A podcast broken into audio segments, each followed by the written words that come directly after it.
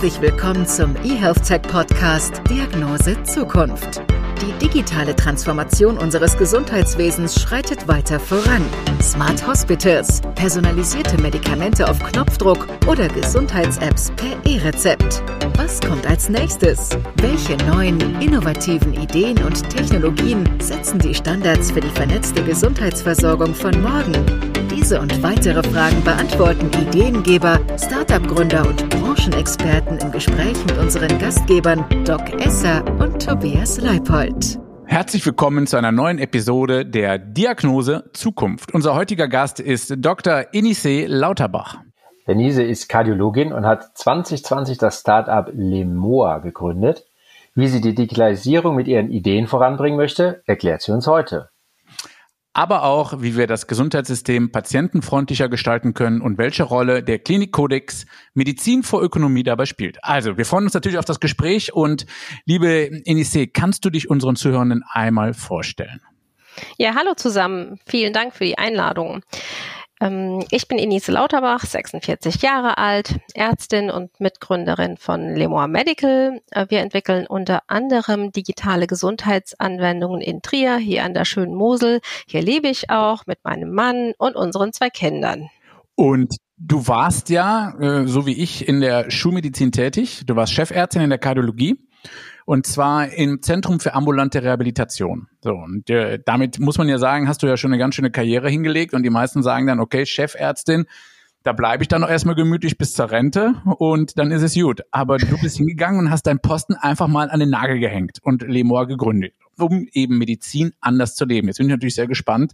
Also was bringt einen erstmal dazu, einen solchen Schritt zu begehen und was versteckt sich hinter Lemor? Ähm, ja, wie du das eben so schön gesagt hast, ich bin tatsächlich erst einmal eine ja klassische äh, Laufbahn äh, gegangen oder durchlaufen. Und ähm, ja, was hat mich dazu bewogen? Es kamen viele Dinge zusammen und ähm, ich fasste dann den Entschluss zu gründen. Das äh, hatte was dann auch direkt mit meinen Patienten zu tun. Aber warum habe ich denn gegründet? Ich hätte ja auch quasi weiß ich nicht, äh, Medizin kann man, glaube ich, heutzutage äh, verschiedens ausleben.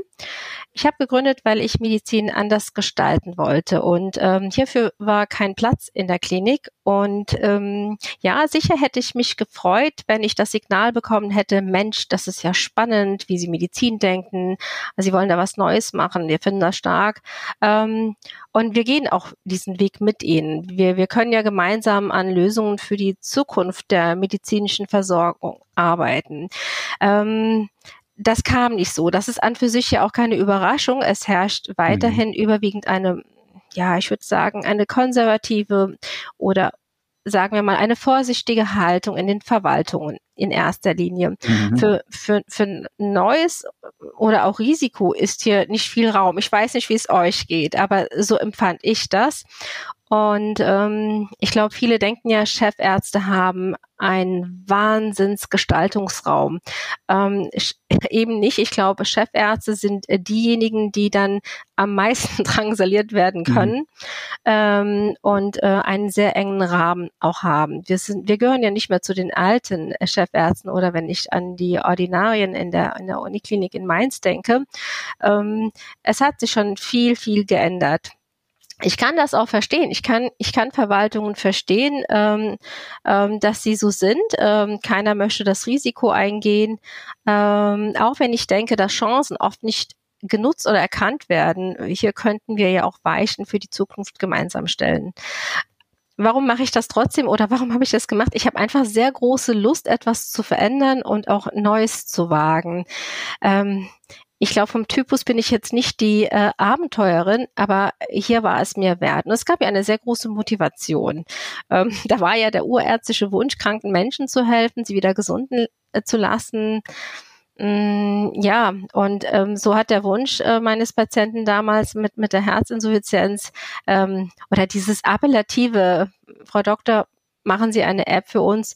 Das hat wirklich mich dazu bewogen, genau das zu machen, was ich jetzt mache. okay, also du wolltest eine andere Herangehensweise, du wolltest eine neuere Medizin, aber jetzt musst du uns natürlich auch erstmal erklären, naja, aber was lebst du denn jetzt anders, beziehungsweise was steckt denn hinter Lemoa? Ähm, erst einmal wollten wir tatsächlich, äh, ich sag mal ganz simple analoge Geschehnisse, vor allem in der Versorgung, wie wir Herzpatienten ähm, behandeln, digitalisieren. Und ähm, das hört sich erstmal sehr, sehr unspektakulär an, ist aber grundverschieden äh, anders als, als das klinische Vorgehen. Ähm, wir haben uns gedacht, hier geht es ja um die Patienten, nicht um uns. Ähm, wie könnten wir das Ganze patientenzentriert geschehen? Ich glaube, das ist schon einmal anders. In der Klinik verlieren wir das bisschen aus dem Auge. Wir sind in unseren Prozessen und wir müssen Dinge einfach umsetzen, vorankommen auch wenn natürlich immer der Patient zwar ähm, im Zentrum steht, aber mir reichte das nicht. Ähm, hier war der Wunsch, machen Sie was für uns. Wir wollen Digitalisierung und wie kann ich das umsetzen? Und an diese Arbeit habe ich mich gemacht. Also das war schon ein Riesenprozess.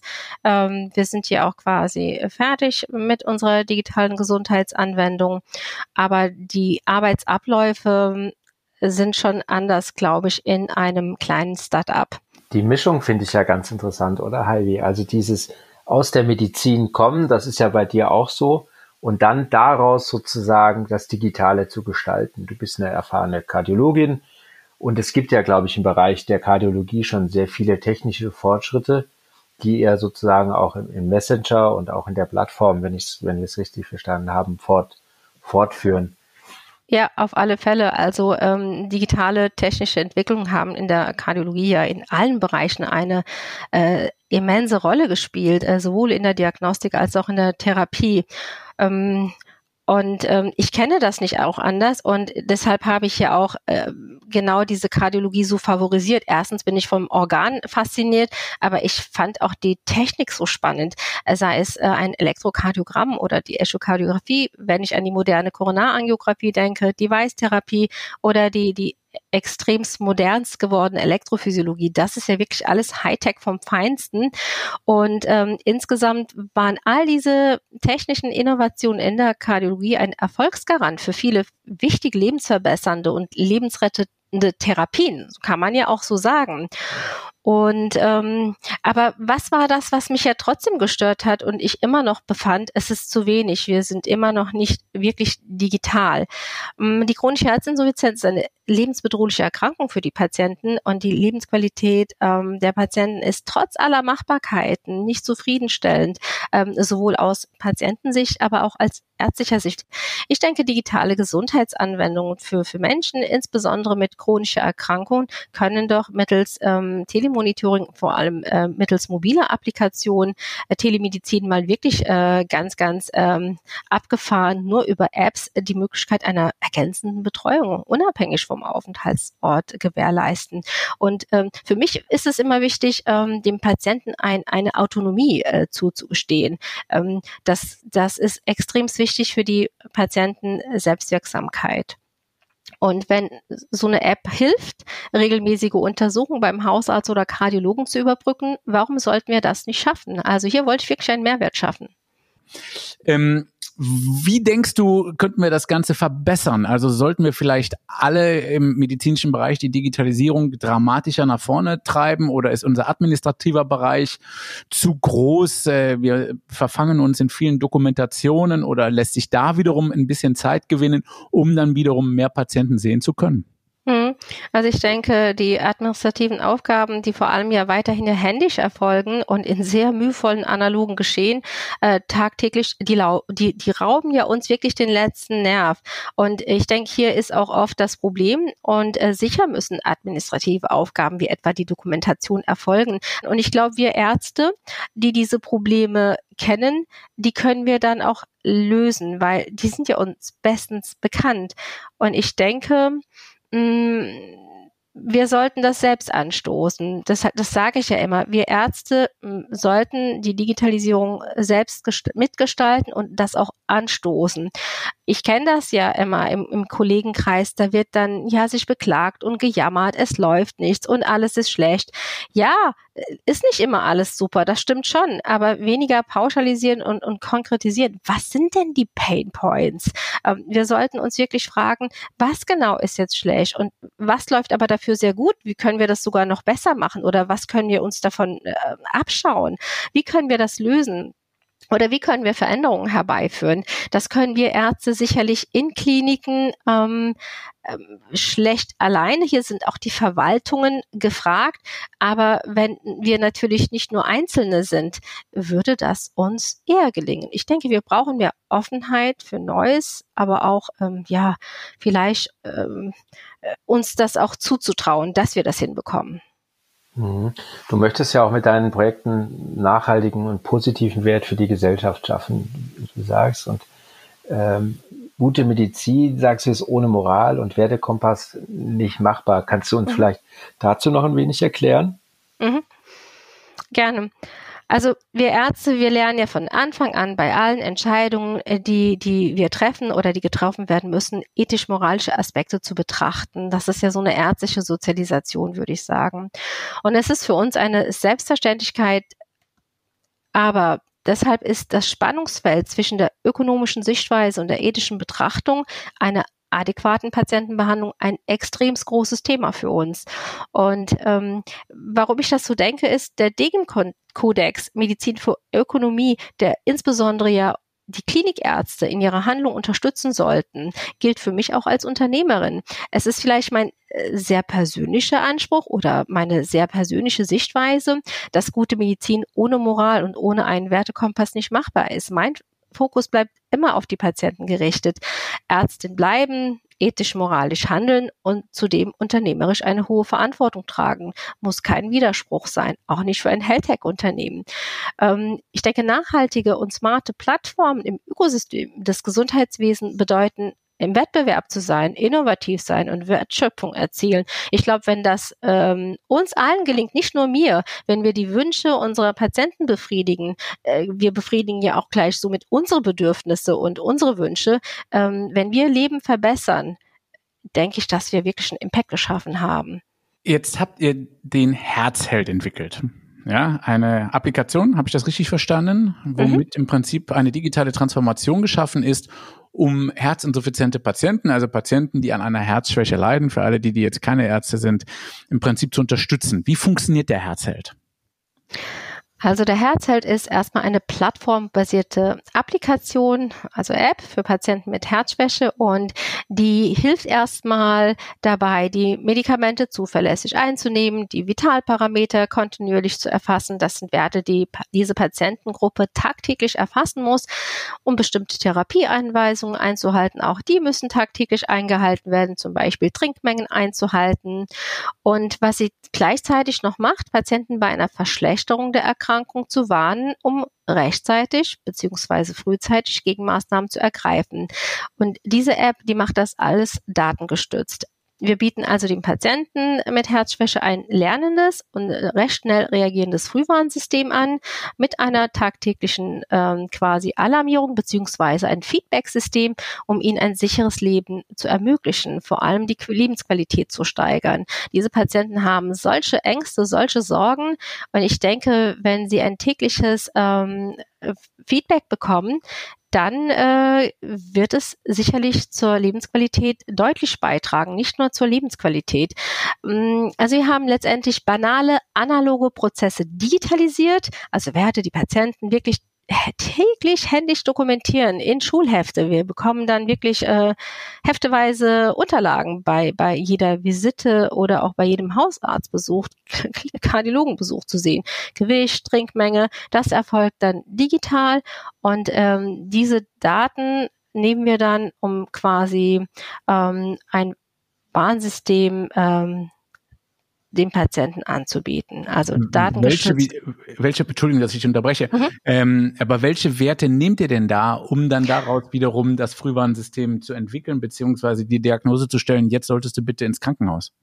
Das ist quasi einmal die Trinkmenge, das ist die körperliche Aktivität, das ist quasi Gewicht der Patienten, Blutdruck und Herzfrequenz. Diese Prozesse sind in einem ganz bestimmten ähm, Zeitschema zu erfassen. Das machen wir morgens. Abends dokumentieren wir nochmal Vitalparameter wie Herzfrequenz und Blutdruck.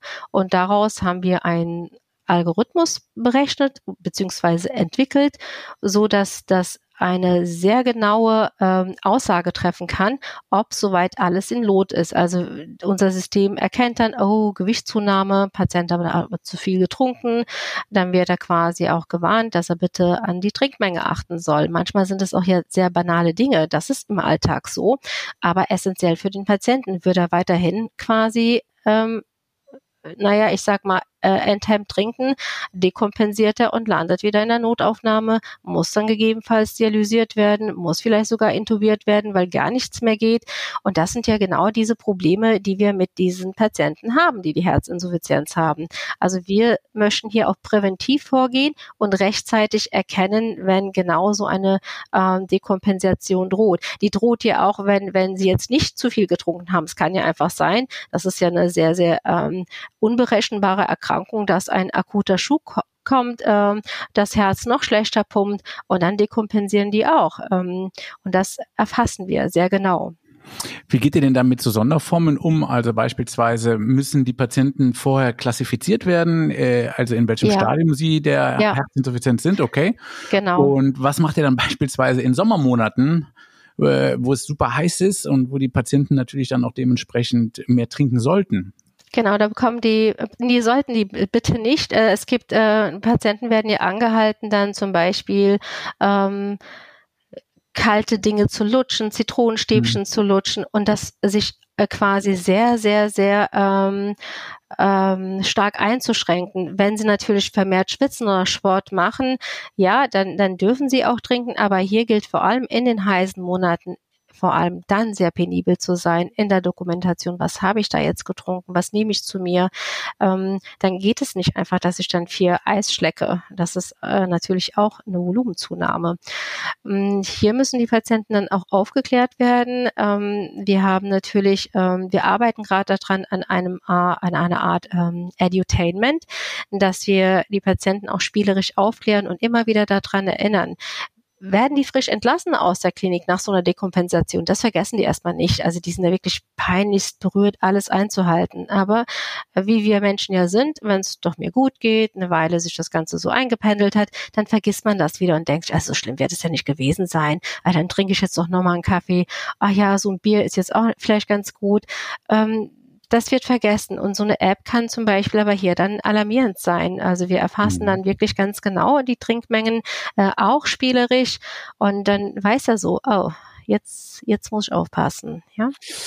Seid ihr mit der App denn auch bereits in der Verschreibungspflichtigkeit? Das heißt, äh, oder ist es das nächste Ziel?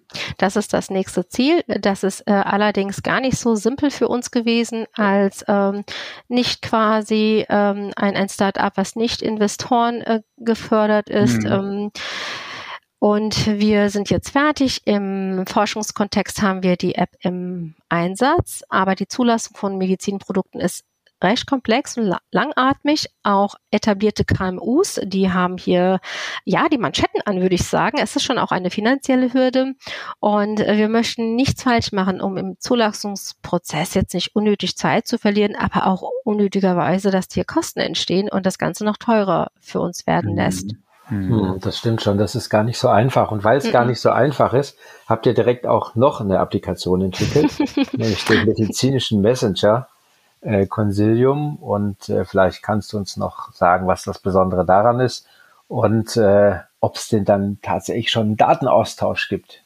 Ja, das, das, das ist viel simpler gewesen. Ähm, Consilium ist glücklicherweise kein Medizinprodukt und wir hatten halt diese ähm, Regularien nicht. Ähm, Allerdings gibt es hier natürlich andere Dinge, die muss ja dann äh, datenschutzkonform sein. Das war aber kein Drama im Gegensatz zu einer MDR, glaube ich, Zertifizierung. Ja, also wir, wir haben das äh, vor genau über einem Jahr gelauncht. Ähm, warum machen wir das oder was sollte das ähm, bringen? Ich glaube, ihr kennt das alle mh, mm, dass wenn wir Befunde brauchen, wir wirklich Ewigkeiten darauf warten. Und für mich verhielt es sich ähm, so, in der Klinik habe ich mich, naja, nicht so wirklich darum kümmern müssen. Es gab eine Stationssekretärin, es gab die Chefarztsekretärin. Ich glaube, wenn man, das wissen wir ja alle, wenn man äh, nett ist als, als Ärztin, als Arzt und ähm, dann wird es auch einem übernommen. Macht man sich keine Gedanken. Man hat dann alle Befunde. Ähm, in der Klinik war das jetzt so in der Reha, äh, die habe ich ja aufgebaut. Eine kardiologische Abteilung gab es nicht, die habe ich wirklich von der Pike auf mit allem Personal aufgebaut. Es kam, wie es kaum musste, es gab keine Sekretärin erstmal für mich. Ähm, ja, ähm, der, der Chefarzt der Orthopädie hatte schon lange eine, die, die hatte auch sehr ausgiebig quasi in Anspruch genommen. Es hieß, ja, Frau, Frau Lauterbach, und Sie sind ja jung, Sie können ja schnell tippen oder schnell diktieren und Sie sind ja digital ja, okay, man sagte dann immer so, ja, ja, mache ich kein Problem. Jetzt, jetzt, jetzt habe ich dann, ich habe fast ein äh, einen Schreikrampf manchmal bekommen, um, um Befunde zusammenzubekommen. Ähm, anrufen, wirklich eine halbe Stunde in der Warteschleife. Also all das, wovon ja die Patienten ja auch immer Lieder singen, hatte ich. Und dann dachte ich, das kann ja einfach nicht sein. Ähm, wieso nutzen wir äh, nicht einfach mehr Messaging. Nun bin ich ja nicht die, die das Rad erfunden habe. Es gibt ja Messaging-Systeme auch quasi im Gesundheitsbereich. Ich wollte es aber sicherer machen und schneller und besser. Ich wollte es wirklich für unsere Bedürfnisse anpassen. Und ja, das haben wir geschafft. Und ähm, ich glaube, bei uns liegt wirklich der, der, der Fokus beim Datenaustausch. Äh, deshalb ist bei uns ein Versand von bis zu fünf Gigabyte äh, möglich. Äh, wir Kardiologen, das ist super praktisch. Wir schicken uns dann die Filme hin und her. Ähm, da kann man einfach mal sagen, guck mal da drauf. Also was sagst du dazu? Letztendlich ähm, ist das quasi ein Hard-Team, nur halt digital und mobil möglich. Ähm, das gefällt mir sehr gut. Aber kommen wir zur Kommunikation. Auch das ist ja spannend, vor allem in der intersektoralen Versorgung ist sie wirklich essentiell und wird aufgrund der hohen Arbeitssicherheit auf Kosten der Patientensicherheit wirklich vernachlässigt. Ne? Also wir schlampen da auch. Und ähm, was wir als Rückmeldung haben, der Nutzer, ähm, hier wird dann tatsächlich der, in, der, der interdisziplinäre Austausch, aber auch die, die ähm, äh, interne Kommunikation, die hat sich verbessert. Ähm, die Zuweiseakquise funktioniert, aber auch die Nachsorgen, äh, die, die Rückfragen sind einfach unkompliziert und deutlich erleichtert. Und ähm, somit bin ich froh, dass das gut läuft ähm, flächendeckender Einsatz haben wir natürlich nicht. Wir sind, wir sind ein extrem kleines Startup. Ich kann da jetzt nicht äh, Werbung machen und großartig Vertrieb machen. Es läuft halt nur mit Mund-zu-Mund-Propaganda. Mhm. Ja. Das wäre mal eine Frage gewesen. Wie ist denn das Feedback der Patienten? Oder habt ihr ein Feedback-System und äh, wie wird die App beziehungsweise die Plattform angenommen? Ähm, hier fragen die Praxen, die das äh, nutzen, äh, die sind super begeistert, weil die Patienten merken das schon, dass dann quasi nicht dann drei Tage vergehen, bis sie dann einen Termin bekommen in der Klinik. Es geht schneller, weil jetzt kann man über das Messaging-System direkt dann halt eine, eine Anmeldung machen und sagen, hier, das und das habe ich, was sagt ihr dazu? Schicken nicht, wann und dann läuft das halt alles innerhalb von wenigen Stunden und der Patient kann sogar am nächsten Tag kommen. Und ich glaube, das ist schon ein Benefit. Und Absolut. hier gab es wohl mhm. sehr, sehr positive Rückmeldungen der Patienten. Super, klingt auch wirklich gut. Jetzt hast du ähm, die Deutsche Gesellschaft, nicht du alleine, sondern die Deutsche Gesellschaft für Medizin, hat ja den Klinikkodex Medizin für Ökonomie ins Leben gerufen. Genau. Und ähm, du bist Mitglied. Ja. Und du hast ja jetzt auch, glaube ich, in den letzten äh, paar Minuten wirklich auch sehr deutlich gemacht, dass dir das ganz, ganz wichtig ist und dass du eben nicht die knallharte Geschäftsfrau bist, sondern dass du vor allen Dingen im Rahmen und im Sinne der Patienten handeln und therapieren möchtest. Also das, warum wir eigentlich alle mal Ärztinnen und Ärzte werden wollte. Ja. Was ist denn jetzt genau das Ziel hinter Medizin für Ökonomie? Das ist ja gar nicht mal so einfach ähm, letztendlich muss man ja auch sagen, Krankenhäuser müssen ja Profit machen. Also da bin ich zumindest der Meinung, es muss nur halt dann wieder zugunsten der dort Arbeitenden und der dort zu Behandelnden wieder zurückfließen. Ne? Ja, exakt so ist es, aber das wird ja vergessen. Also es ist aktuell weder zugunsten der Patienten noch zu unserem Gunsten. Ähm, ich spreche jetzt auch hier nicht nur von uns Ärzten, ich denke an ganze äh, Teams. Ähm, warum verschwindet die Pflege? Also nicht aus Jux und Dollerei. Ähm, es ist quasi eine, eine sehr große Belastung. Wir haben einen so hohen Workload, ähm, weil quasi alles sich nur noch um Fallzahlen dreht.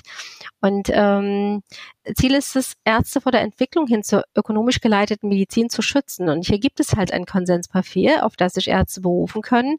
Und ich fühle mich halt zu diesem Kodex auch als Unternehmerin verpflichtet. Ich kann das wirklich nur doppelt unterstreichen, ähm, weil für mich ist die gesellschaftliche Relevanz von digitaler Medizin wichtiger als Gewinnmaximierung. Und das gilt auch für eine Kliniks-Krankenhausbehandlung. Es, es kann halt nicht sein, dass hier quasi ähm, dicke, fette Gewinne gemacht werden und dann irgendwie dann ausgeschüttet werden und die Leute äh, vor Ort vor die Hunde gehen. Das ist, glaube ich, ähm, ja, nicht die richtige Einstellung. Insbesondere, weil wir wissen das ja genau, in der Medizin oder in der Gesundheitswirtschaft wird ja Geld gemacht. Es ist jetzt ja nicht so, dass wir hier verhungern müssen. Es ist viel Geld, drin, wir machen Geld. Und ähm, ich glaube, wir müssen aber wieder hier ähm, eine, eine Normalisierung bekommen. Und ich, ich glaube, als Ärztin, Unternehmerin möchte ich einen positiven, nachhaltigen Wert für die Gesellschaft schaffen, ähm, mit, mit quasi Digitalisierung als, als ähm, äh, komplementären Teil zur analogen Medizin. Ähm, es geht ja hier um die Versorgungsqualität von Patienten wieder in den Mittelpunkt zu stellen und nicht, äh, wie können wir jetzt hier maximal viel Geld machen. Oder also habt ihr was davon? Also wir müssen uns ja die Frage stellen, haben wir was davon als quasi diejenigen, die da in diesem System Tag für Tag das ja schaffen müssen? Wir haben ja auch nichts davon. Absolut. Ich weiß nicht, ob, ich weiß nicht, ob wir vielleicht anders denken würden. also, also ich, manchmal muss man sich ja diese Fragen ja auch stellen. Äh, ich gebe dir da absolut recht. Äh, natürlich ist es ja schon so, dass wir Ärzte zumindestens, äh, ich, ich sag mal immer so eine Art Schmerzensgeld ausgezahlt bekommen, wenn wir in der Klinik arbeiten. Und äh, ich finde das Gehalt auch, muss man sagen, sehr üppig. Aber du hast ja erwähnt, es besteht eben nicht nur das Gesundheitssystem aus Ärztinnen und Ärzten, sondern da ist eben noch viel, was anderes dranhängt. Unter anderem eben die Pflege, das ist der Hohl- und Bringedienst, ja. das, äh, das ist die Küche, ja, wo seit Jahren und seit Jahrzehnten äh, wird ja genau. letztendlich gestöhnt darüber, dass die Patienten, äh, gerade ältere Patienten, mangelernährt aus Kliniken entlassen werden. Ja weil wir ja. einfach nicht in der Lage sind, äh, individuelle äh, Mahlzeiten zuzubereiten. Ja, wir können ja. eben nicht. Ja, es gibt zwar die chirurgischen Ernährungsformen, es gibt dann noch hier die kardiologischen, ein bisschen salzärmer, aber damit holen wir die meisten Patienten nicht ab. Ähm, nichtsdestotrotz ähm, finde ich natürlich hier diesen Ansatz natürlich sehr, sehr gut und auch ganz, ganz wichtig und er ist auch einfach zeitgemäß. Ja, dass man mhm. einfach sagt, hey, wir müssen wieder ein bisschen zurück. Ja, ich persönlich denke, ein Krankenhaus darf und muss Profit machen, aber dieser Profit sollte eben dann nicht an die Aktionäre ausgeschüttet werden oder an die Gesellschaft, die ein Krankenhaus führt, sondern da muss natürlich der größte Teil wieder zurückgeführt werden, damit eben die, die dort arbeiten, einfach auch gut versorgt sind finanziell. Und damit meine ich jetzt weniger uns Ärzte und Ärztinnen. Wir sollen natürlich mhm. auch unseren Obolus kriegen, aber vor allen Dingen eben der Berufsstand der Pflege oder das, was ich eben genannt habe. Also da mhm. denke ich, da wird aber auch der Tobi meiner Meinung sein, oder? Absolut. Mhm. Also da sind wir uns drei ja einig und äh, auch auch wenn man also ich habe überhaupt nichts gegen Gewinn selbstverständlich also ein gesunder Wettbewerb es muss ja auch was reinkommen sonst funktioniert das ja nicht. Aber wieso können wir das nicht in Investitionen reinstecken? Genau. ähm, und das ist ja das Spannende in uns Menschen in mhm. Investitionen und einfach auch vielleicht Kliniken weiterentwickeln. Es gibt natürlich in Deutschland einige aber sehr wenige Kliniken die wirklich äh, sehr offen sind und weiterdenken. Aber es sind leider immer noch die wenigen wenigsten. Ja, das, ja. ich finde, das ist, das ist spannend, wenn ich das nochmal äh, einwerfen darf. Ich glaube, was du vorher gesagt hast, wir sollten uns auch einfach zurückbesinnen, warum wir diesen Job in diesen Bereichen jeweils tun und was wir tatsächlich dort auch für die Patienten und Patientinnen erreichen wollten. Ich glaube, das mhm. hilft manchmal einfach sehr. Also ich durfte mal genau zu diesem Thema den äh, CEO meiner Company interviewen. Mhm. Und äh, also ich bin ja bei der Sana und äh, mhm. das ist ja auch letztendlich eine sehr, sehr große Krankenhausgesellschaft, Krankenhausgruppe.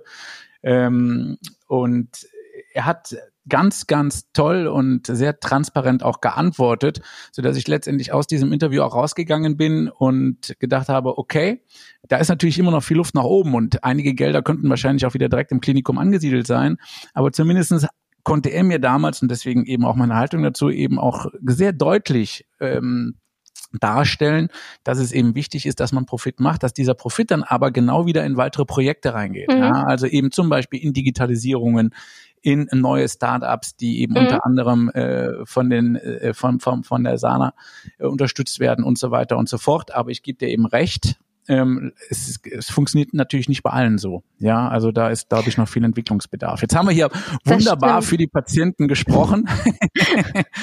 Finde ich super. Also ich bin da ja auch eher Idealist und äh, ähm, muss sagen, klar, monetär muss es natürlich auch ein bisschen stimmen, aber ich möchte morgens auch noch in den Spiegel gucken können. Und äh, ja. hinsichtlich Indikationsstellung, die natürlich in der Medizin momentan sehr, sehr hart diskutiert wird, ein guter mhm. Freund von mir, Professor Nürnberg, hat gerade ein Buch dazu rausgebracht äh, hinsichtlich der Fragestellung, warum eigentlich in Deutschland so viel operiert wird, teilweise eben auch im orthopädischen Bereich mhm. und das eben auch in Frage gestellt wird. Ähm, Nichtsdestotrotz eben, ich möchte morgens noch in den Spiegel gucken können. Du kannst es auf jeden Fall, du hast ja gekündigt und bist jetzt auf jeden Fall auf der guten Seite der Macht. Komm mal, wir sind leider am Schluss angekommen. So, jetzt haben wir ganz, ganz viel über Digitalisierung gesprochen. Wir haben ganz, ganz viel über den digitalisierten Patienten Patienten gesprochen. Jetzt wollen wir aber von dir natürlich noch wissen, ey, sag mal, hast du auch noch eine analoge Gewohnheit, die sich definitiv nicht digitalisieren lässt oder bist du eigentlich auch schon in der Matrix? ähm, ja, manchmal denke ich das. Nein, ich habe da sehr viele analoge Gewohnheiten. Ich bin ja analog. Nein, ich, ich liebe Papier. Ähm, ich habe da schon eine Papiersucht laut meinem Mann schon immer. Ähm, ich, ich, ich riech die gerne, ich fasse die gerne an, also Bücher, auch Magazine. Und meine Ideen, die schreibe und skizziere ich auch äh, nicht nur in Notes, ja, die erfasse ich auch digital, aber auch sehr gerne in Kladden. Also manchmal kann ich das schon selber nicht mehr lesen. Ähm, mhm. Das ist schon eine sehr, sehr lieb gewonnene eine analoge Gewohnheit von mir, ja, kann ich nicht digitalisieren. sehr schön. Das also kann ich nur bestätigen. Wir sind ja nur ein wirklich sehr digitales Unternehmen. Aber ich liebe hier mein kleines schwarzes Buch, was ich immer mit dabei habe, wo ja. dann alles auch ohne Internet reingeschrieben werden kann. Ja, Wunderbar. toll, oder? Großartig. Und das, das führt uns auch zur allerletzten Frage, liebe Nise, und zwar auf die wir auch sehr gespannt sind. Wie lautet denn deine persönliche Diagnose Zukunft? Aber das ist eine gute Frage. Ja. Also meine persönliche Diagnose ist und bleibt positiv. Ähm, Sehr gut. Ich denke, wir sollten beherzt, couragiert, aber auch sehr pragmatisch an der Erfolgsgeschichte für die digitale Zukunft im deutschen Gesundheitssystem äh, arbeiten und schreiben. Wir sollten das machen. Und äh, bei diesem Kraftakt denke ich, dass sehr viele an diesem Strang ziehen. Das wird uns gelang gemeinsam gelingen. Und ja, Made in Germany darf dann gerne als Good Tea Play aufgefasst werden demnächst. Wunderbar. Schöner kann man eine Sendung nicht beenden. Lieben Dank, dass du unser Gast heute warst. Ja, sehr gerne. Ich bedanke mich bei euch. So, und das war wieder eine Episode der Diagnose Zukunft. Heute mit Dr. Inise Lauterbach, Kardiologin und Co äh, Founderin, nicht Co-Founderin, sondern Founderin des Startups Lemor und natürlich Tobias Leithaupt und dem wunderbaren Doc Esser. Ganz herzlichen Dank. Bleibt gesund. Bleibt gesund. Ebenso. Wir hoffen, wir konnten Ihnen neue Denkanstöße geben und sind gespannt auf die nächste Episode Diagnose Zukunft. Was denken Sie, wie die Digitalisierung die Gesundheitsversorgung verändert? Wir freuen uns auf Ihre Meinung, neue Ideen und Gedanken. Schreiben Sie uns an redaktion.diagnosezukunft.de. Folgen oder bewerten Sie uns gern auf Spotify, Apple Podcasts, Google Podcasts, Podimo oder Deezer. Vielen Dank fürs Zuhören. Bleiben Sie gesund.